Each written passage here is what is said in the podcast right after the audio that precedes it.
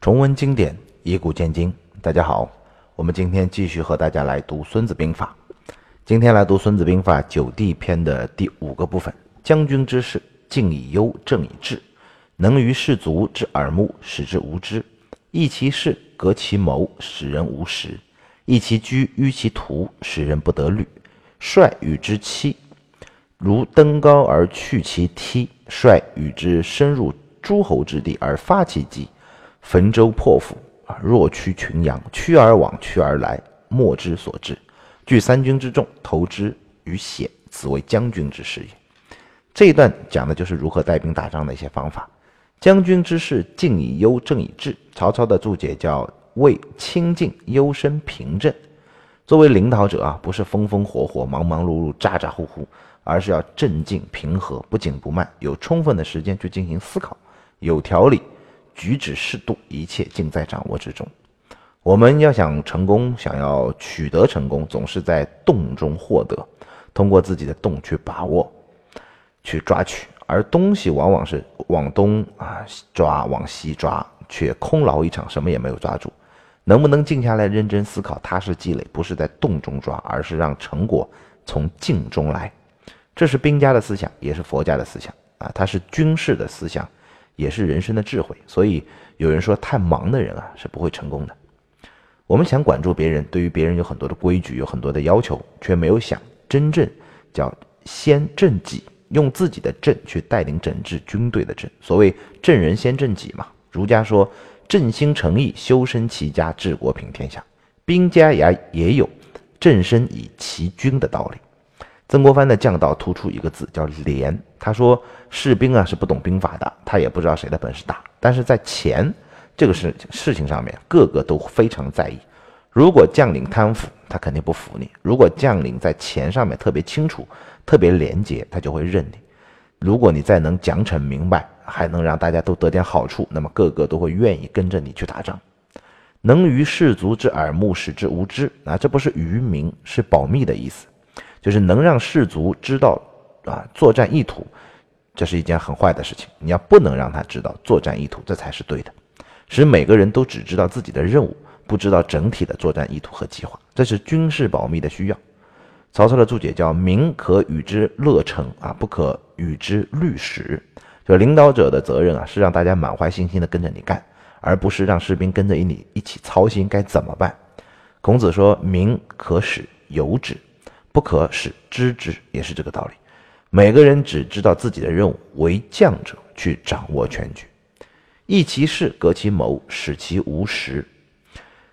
行动经常发生变化，计谋不断更新，别人无法识破你的机关。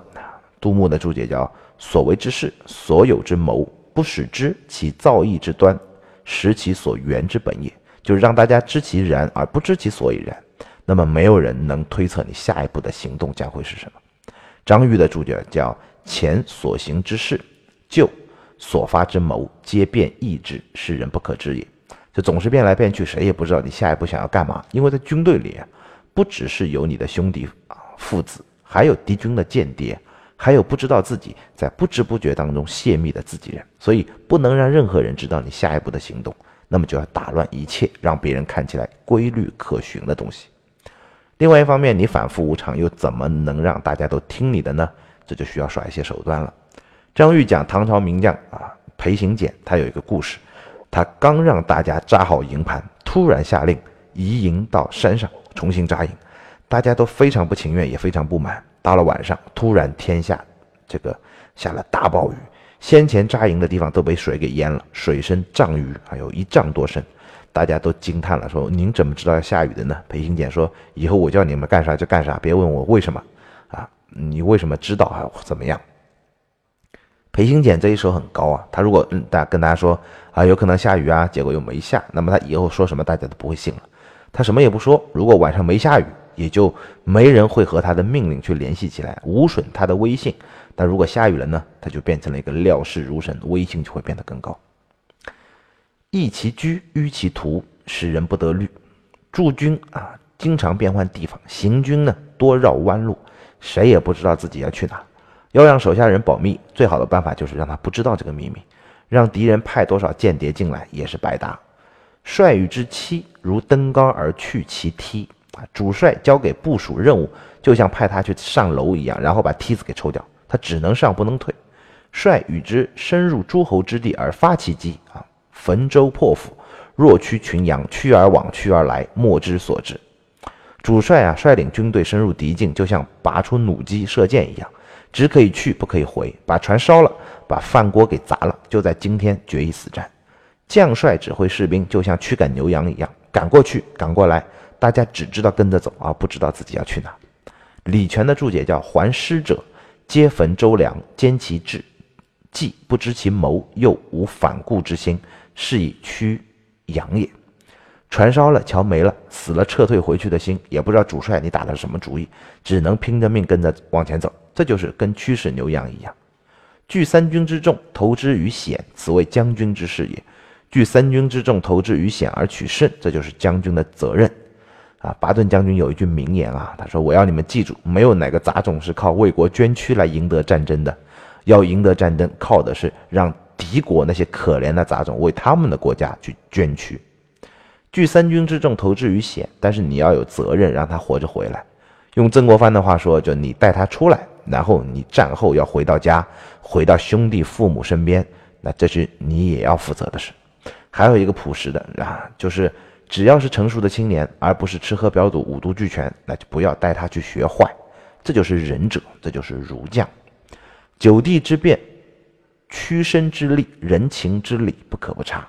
进入九种不同地区的机变，能屈能伸的去应对各种形势的变化，以及各种人员心理的人情的掌握，都是为将者必须具备的能力。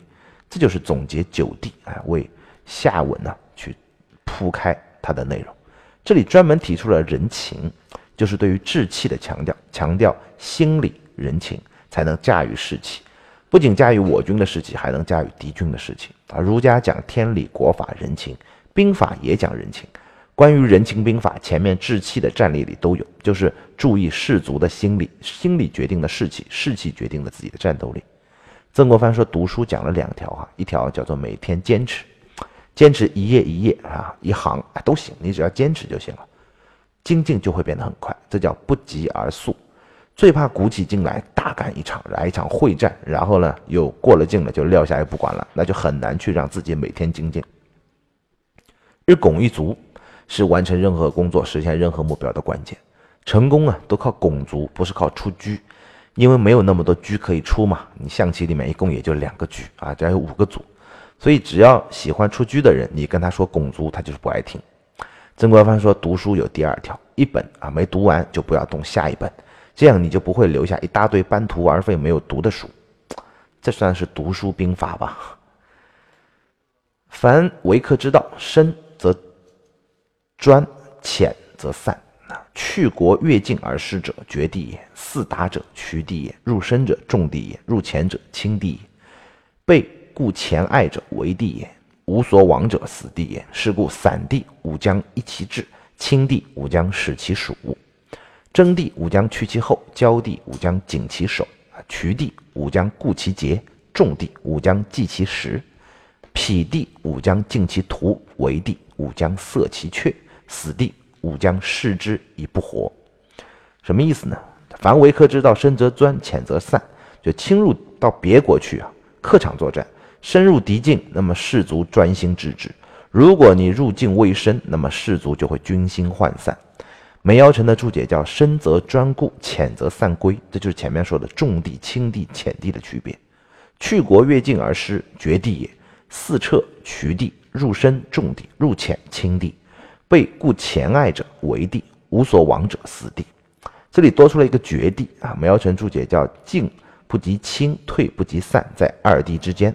就是刚刚越境进入敌国，就已经不是散地了，但是还没有到轻地，四通八达的叫渠地，深入敌境的叫重地，入境未深的叫浅地，背负险固，前有一些阻塞的那个叫围地，走投无路的就是死地。这些不同的地势该怎么去应对呢？是故散地五将一其志啊，李全叫一卒以之心啊，就是让大家万众一心，一心一意的意思。杜牧的注解叫“守则制一，战则易散”。在城中固守，则大家一心一意不让敌人进来。如果你出门要想出城作战，那么有人就想借机跑回家。所以前文说散地无战嘛，就是以守不宜战。清帝呢，武将使之蜀，蜀是什么？曹操的注解叫使相即蜀，就是进入清地要让部队营垒啊密集的连在一起。第一呢，防止敌人来打你啊，可以相互救助；第二呢，也防止士卒要逃跑。真地武将趋其后，交地武将紧其首。这句话有点麻烦，就是各家注解都不太一样。曹操的注解叫“立地在前，当肃其啊肃静其后也”，等于曹操啊，曹操等于没解啊，他和孙子说的一样，他明白，别人还是不明白。这个后是什么后？是抄到敌人的后面吗？杜牧的注解叫“必争之地，我若以后，当趋急啊而争，况其不后哉？”就对于争地，如果我们已经落后了，就当急行军去争。陈浩说杜牧注解的不对，他说“二说非也啊，若”敌据地利，我后征之，不以后据战地而屈战之劳。这意思就是什么呢？意思就是，如果敌人已经占据了地利条件，那么我们后面再去追啊，那就成了后驱战地者败。那不过呢，他这样说前人不对，理由也不成立。因为杜牧说的是，如果前面敌人跑在前面，我们要追上去，赶在他的前面，先打到阵地啊，并没有说敌人已经把阵地给占了。陈浩的注解呢是，如果地利在前面，我们先分精锐去战。如果敌人示众来争呢，我们再大部队朝他的后路。这样讲啊，似乎啊，似乎又又又想多了。争地争到了就是争到了。孙子应该没有说争到之后再去抄敌人的后路的意思。杜佑也有一个注解，叫地利在前，当敬其后。争地先居者胜，不得者负，故从其后，使相吉也。都有前面说的对啊，说真谛的性质就是先居者胜，不得者败，这才叫真谛嘛。所以不存在争到了之后再去抄敌人后路的问题。不过他后面提到了一句叫“故从其后，使相急也”，又不明白了，就要到后面去部队跟上，前面相急，不要掉队，这又是什么意思啊？也搞不明白。张玉呢就强化了杜游的观点。张玉他说啊，就是呃。这个先头部队到了，后面呢还没有跟上，所以后军呢也要快速前进，首尾一起到。我估计孙子啊没有那么复杂的意思。张玉还提供了另外一个解释，叫趋其后，为后发而先至。那么这个后呢，就是敌人先出发，我们后出发的后了。孙子可能更没有这个意思啊，干嘛要说后发先至呢？反正是要先至的。孙子也没有管你是先发还是后发。总结一下，就是我们不去想那么复杂，简单一点，直接一点，就是真地武将。啊，趋其后，意思就是对于征地，我们当快速前进，超到敌人的后面，抢先到达。读书，啊，只问自己学到了什么嘛？那么理解他思想的原意，就别纠结他字面的思意思了。他的思想在上下文里面，在他整本书里面，你学到了就是学到了啊。如果你去纠结争争论啊某几个字或者一句话的意思，实在是没多大意思。交地。武将紧其守，我可以往，彼可以来，为交地。在交地就要守住自己的壁垒，断他的通道。啊，杜牧的注解叫严壁垒也，敌人四面都可能来，我们就要修筑工事，深沟高垒，严密把守。啊，渠地呢，武将固其节，渠地合交，结交诸侯，使之牢固，不要让敌人抢先和邻国结盟，也不可以让他破坏我们自己的盟约。重地呢，武将计其时。种地的关键在于给养，是粮草，是物资。所以，我们深入到敌境，后勤跟不上，就要因粮于敌，就要解决给养和物资。曹操的注解叫“掠彼也”，就是抢敌人的。二次大战的时候啊，二次世界大战为什么说中国做出了巨大的贡献和牺牲呢？就是中国坚决不投降啊，日本就没有办法获得中国全部资源，去投入到他的东南亚地区的战争，反而消耗巨大，他的资源都在中国战场上被消耗掉了。匹地武将尽其途，到了匹地山林险阻沼泽呢，你就要快速通过。曹操的注解叫急过去，要快点走。围地武将塞其阙，进入围地就进入包围了，那么就要把自己的缺口给堵上。就一个缺口能出去，为什么自己还要堵上呢？兵法说为师必缺啊，敌人包围我们，怕我们死战，就要留一个缺口给我们，给我们一条生路，那我们的士兵就没有死战的意志。就给敌人啊，就给人家安排好的路上跑，我们一跑，他就记起惰归嘛。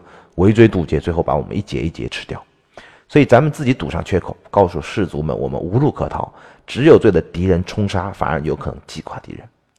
北齐的时候有一个皇帝叫神武帝高欢，当初在河北起兵的时候，曾经和这个啊什么尔朱天光啊、尔朱夺律、尔朱朱兆、尔朱仲远等等啊，这很多将军啊联合在一起在邺南会战。当时呢，尔朱兆啊这个兵强马壮啊。号称有二十万大军啊，然后呢，高欢骑兵只有两千，不足三万，包围在南陵。这个尔朱兆等 围而不和，就留一条生路给高欢跑，准备歼灭他。那高欢呢，就把牛啊、驴子啊什么集中在一起，全拴在一起，把那个路给堵死了。大家看他无路可逃，于是将士死战，四面奋击，于是大破这四这所谓的四将联军，最后跑了。死地，吾将视其已不活。到了死地，就要向大家展示必死的心。曹操的注解叫“立是心也”。你把辎重给烧了，粮食给烧了，井给填了，灶给砸了，不活了，那这时候就跟牙拼了啊！这就是死地求生的方法。